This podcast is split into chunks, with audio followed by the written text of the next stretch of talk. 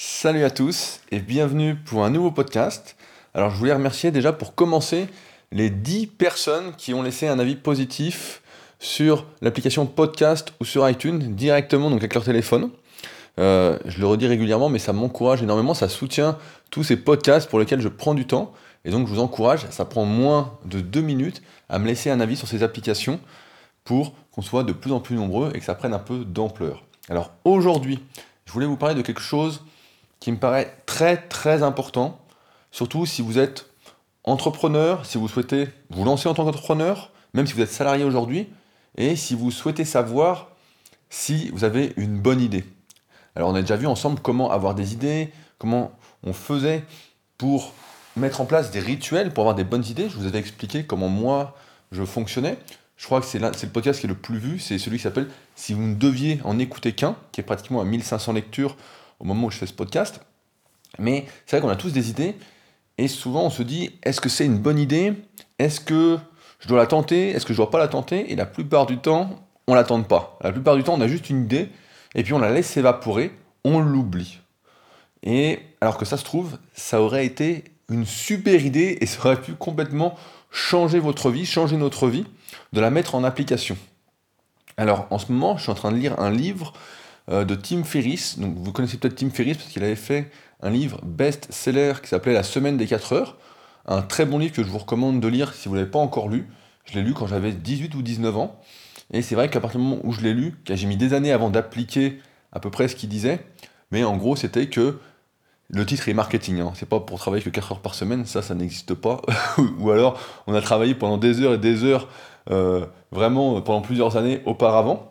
Mais l'idée c'est que on travaille trop et du moins on travaille pas de manière efficace. On a trop de temps de présence au travail, on a l'impression de travailler, alors qu'en fait bah, on ne travaille pas. Et c'est de là que vient, si j'ai bonne mémoire, je crois que c'est là que j'avais vu qu'on avait à peu près 4 heures d'attention maximum par journée.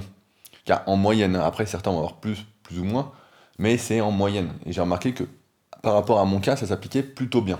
Et là, aujourd'hui, il a sorti un livre récemment qui s'appelle Les outils des géants, c'est le titre en français qui regroupe les meilleurs passages des podcasts qu'il fait. Donc Tim Ferriss, c'est un mec qui a, fait fortune donc avec son livre La semaine des 4 heures, même si avant il avait une société, etc. Mais surtout la semaine des 4 heures qu'il a fait connaître. Et après, il a lancé un podcast où il interviewe les plus grands entrepreneurs, les plus grandes stars de notre monde, comme Arnold Schwarzenegger, comme le fondateur de Twitter, euh, comme le. Il n'a pas encore fait le fondateur de Facebook, ah, ah, mais je crois pas que. Dans le livre, je ne suis pas encore là, mais il a interviewé, je sais pas, des milliers des milliers d'entrepreneurs, et son podcast est l'un des plus consultés aux États-Unis. Et donc là, il a sorti un livre qui est une sorte de recueil des meilleurs passages de ses podcasts, et il y a 4 ou 5 pages sur chaque entrepreneur. Et donc, euh, je suis tombé sur une règle vraiment qui m'a marqué et que je voulais partager avec vous aujourd'hui. C'est une règle qui permet de savoir si on a une bonne idée, si aujourd'hui, on ne sait pas si notre idée est valable, si on va l'oublier, etc. Cette règle, c'est la règle des 10. Donc on avait déjà vu la règle des 5, à savoir que on est le reflet des 5 personnes que nous côtoyons le plus dans le monde. Et la règle des 10, ça dit tout simplement que si on a une idée, qu'on estime qu'elle est bonne, on va essayer d'en parler à 10 personnes. Et si ces 10 personnes sont enthousiastes de cette idée, en parlent à d'autres personnes, c'est que cette idée est bonne et qu'on va pouvoir persévérer, la creuser un peu plus, essayer de la mettre en action, de la transformer. Parce qu'encore une fois, c'est bien beau d'avoir des idées, mais si c'est que des idées et qu'on ne fait rien, bah, ça ne sert à rien. Je vous renvoie d'ailleurs à ce podcast, en théorie ça fonctionne, où on parle justement de cette différence entre la théorie et la pratique, où il vaut mieux toujours pratiquer que théoriser. Alors, évidemment, il ne s'agit pas de demander à 10 rigolos ce qu'ils en pensent, ou à 10 personnes négatives.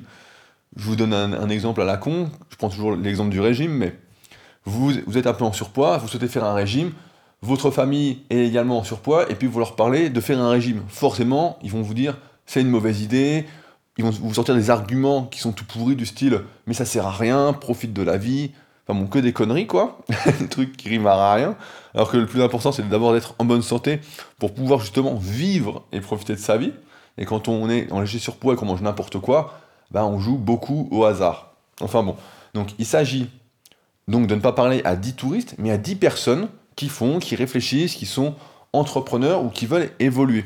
Alors moi j'ai de la chance, et beaucoup d'entre vous ont de la chance, parce que vous faites partie avec moi de ma rubrique membre, méthode sp.nicolas.com, où bah, on est largement plus que 10, et où justement dès qu'on a une idée, bah, on peut en parler, notamment dans la catégorie projet personnel sur le forum, et où justement on peut voir si l'idée est bonne, si l'idée est mauvaise, et on va avoir en même temps d'autres pistes pour pouvoir en discuter et faire évoluer l'idée et vous faire évoluer.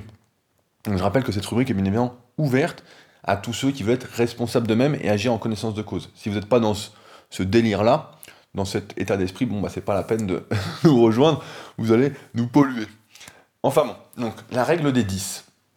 Et c'est vrai que si notre idée, on y réfléchit un peu, elle est confrontée à 10 personnes et que 10 personnes disent Ah, c'est une super idée, nanana, puis qu'elles en parlent autour et puis que ça prend, on sent que ça prend, ben, on part pas au hasard, on part pas à l'aveuglette parce que ce qui se passe souvent également, c'est qu'on va avoir une idée, on va peut-être pas en parler, ou peut-être à une ou deux personnes, surtout si on n'a jamais été entrepreneur, on ne sait jamais si son idée est bonne ou pas, on n'a pas d'expérience, on n'a pas de recul là-dessus, on se lance et puis après on va travailler plusieurs mois dessus, euh, plusieurs années dessus, et puis au moment où on va lancer le projet, ça va faire un bid complet.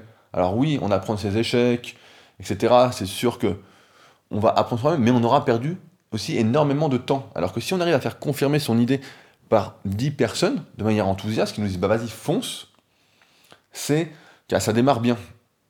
Il y avait quelque chose qui disait, bah, justement dans les outils des géants, Tim Ferriss disait, il y a un petit passage sur euh, l'investissement, il disait que lui n'investissait à un moment, et c'est une bonne, euh, un bon conseil je trouve, que dans des sociétés qui, dont lui en fait ça aurait pu lui servir.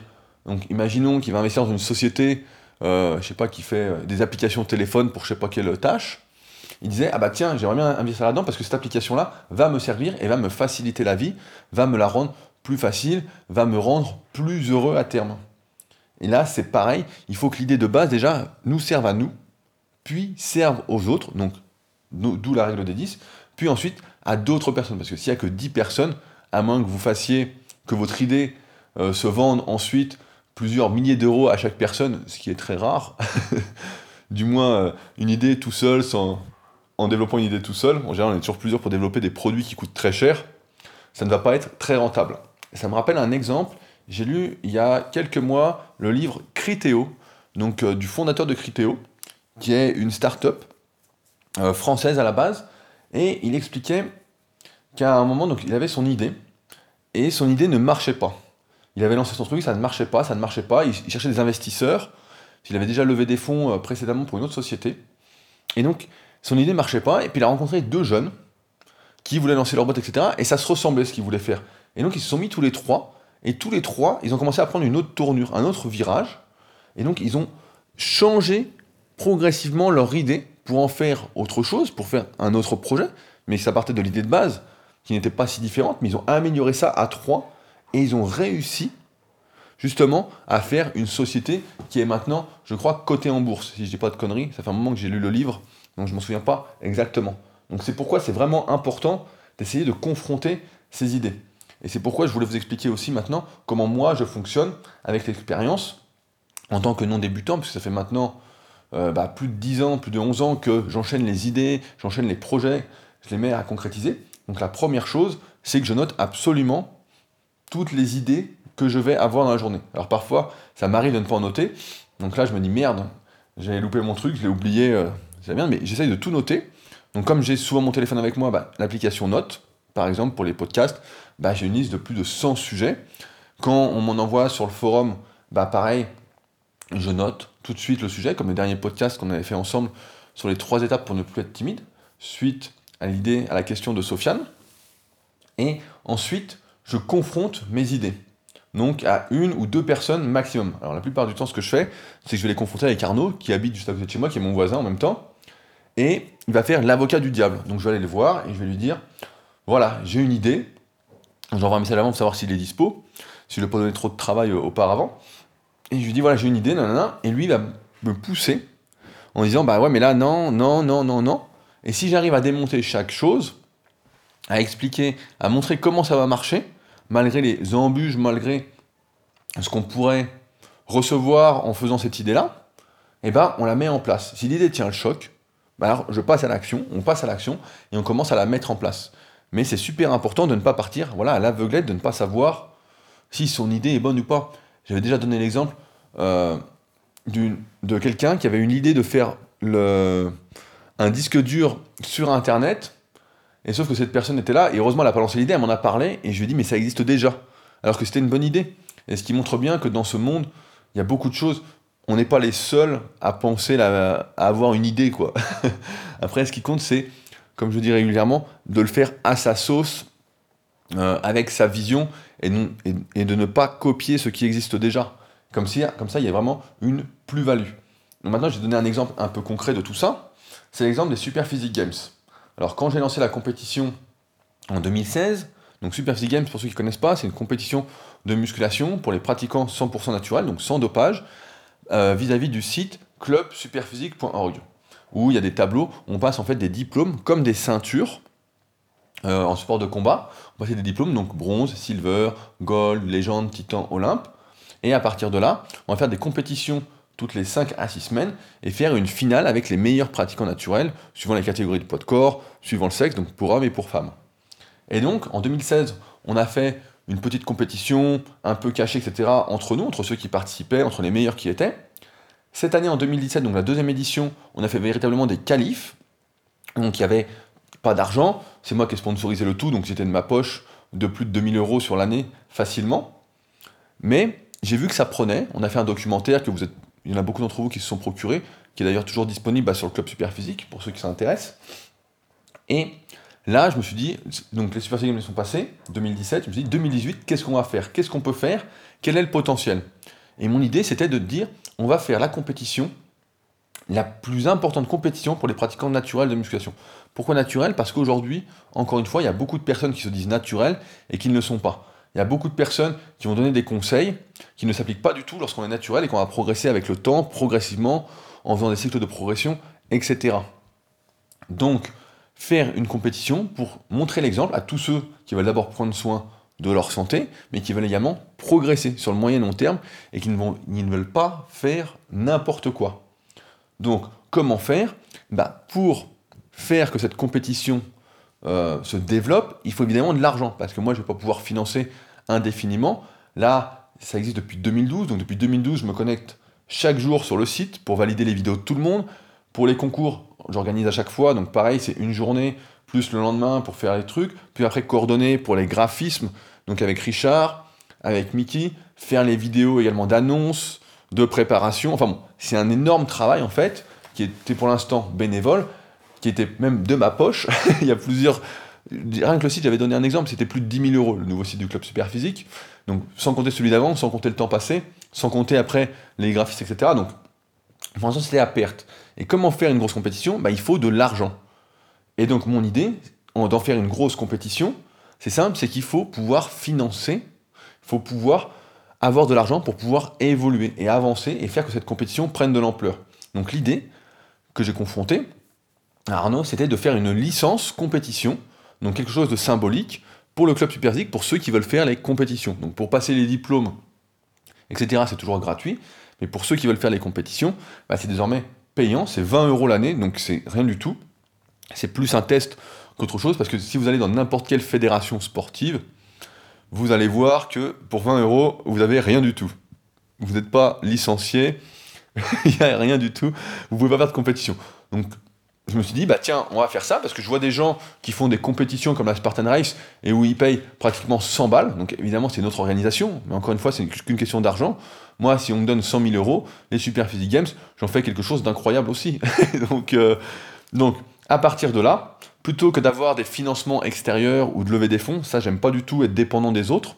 Je me suis dit, on va faire participer la communauté, ceux qui veulent participer, ceux qui veulent faire que ça évolue. Et en même temps, ça leur donne un objectif puisque toutes les 5 à 6 semaines, il y a une compétition sur l'un des mouvements qui, aura lieu au Super Physique Games, avec différents poids, et qui permet de se qualifier pour les meilleurs, donc à la finale. Et en plus de ça, bah, afin de ne pas léser ceux qui, ne vont pas se qualifier, on offre pas mal de choses. Donc j'ai proposé par exemple, quand on prend sa licence, d'avoir une semaine d'entraînement gratuite au Super Physique Gym, d'avoir l'entrée gratuite au Super Physique Games 2018, euh, de venir avant et après les compétitions si on veut s'entraîner au Super Physique Gym gratuitement, parce que les compétitions sont sur Internet, mais également au Super Physique Gym. Donc, à partir de là, on a mis une licence que j'ai lancée il y a quelques jours, Et quand je l'ai confronté à Arnaud, on s'est dit, bon, bah, on pense que ça peut marcher. Euh, on va voir tout de suite, de toute façon, si ça marche, progressivement, avec le premier concours, combien il y a de licenciés. Et en fonction du nombre de licenciés, on va pouvoir faire grandir la compétition. On va pouvoir faire que ça évolue. Là, pour commencer, bah, j'ai déjà investi. J'ai acheté ce qu'on appelle un photocall. Donc un photocall, c'est un mur avec les logos de la compétition. Euh, comme on voit par exemple dans les photos de soirée, les gens qui vont en boîte de nuit, etc., on les voit, ils posent tous devant un mur avec plein de pubs derrière. Bah là, j'en ai déjà fait un, bon, ça coûte déjà 300 balles. Donc, il euh, va falloir déjà quelques licences. Il va déjà falloir 15 licences. Un peu plus parce que c'est 300 euros hors taxe. Euh, là, je suis en train de regarder pour acheter un micro. Donc, pareil, pour annoncer chaque participant avant qu'il passe aux compétitions quand on sera sur place et au Super Physique Games. J'aimerais également, suivant le budget, proposer envoyer des diplômes. Alors ça, il faudrait vraiment plus d'argent parce que là, c'est vraiment le dernier truc que je pense qu'on fera, c'est des diplômes à ceux qui gagnent les concours tout au long de l'année. Donc directement par la poste, un diplôme affiché chez soi, vainqueur du concours de développé couché, catégorie nanana, temps de répétition, bravo nanana. Donc ça, je trouve que c'est cool d'avoir un truc qui reste. Par exemple, chez les coureurs à pied, je vois, il y en a beaucoup qui gardent leur dossard après. Donc euh, l'idée. J'aimerais également mettre en place, donc on aimerait acheter un podium. Donc soit on va le fabriquer, soit on va le faire, parce qu'on n'avait pas de podium l'année dernière, pareil, ça coûte deux bras. Et euh, mettre des médailles, donc pareil, il y en a beaucoup qui sont venus, peut-être qui ont été un peu déçus parce qu'il n'y avait pas de récompense.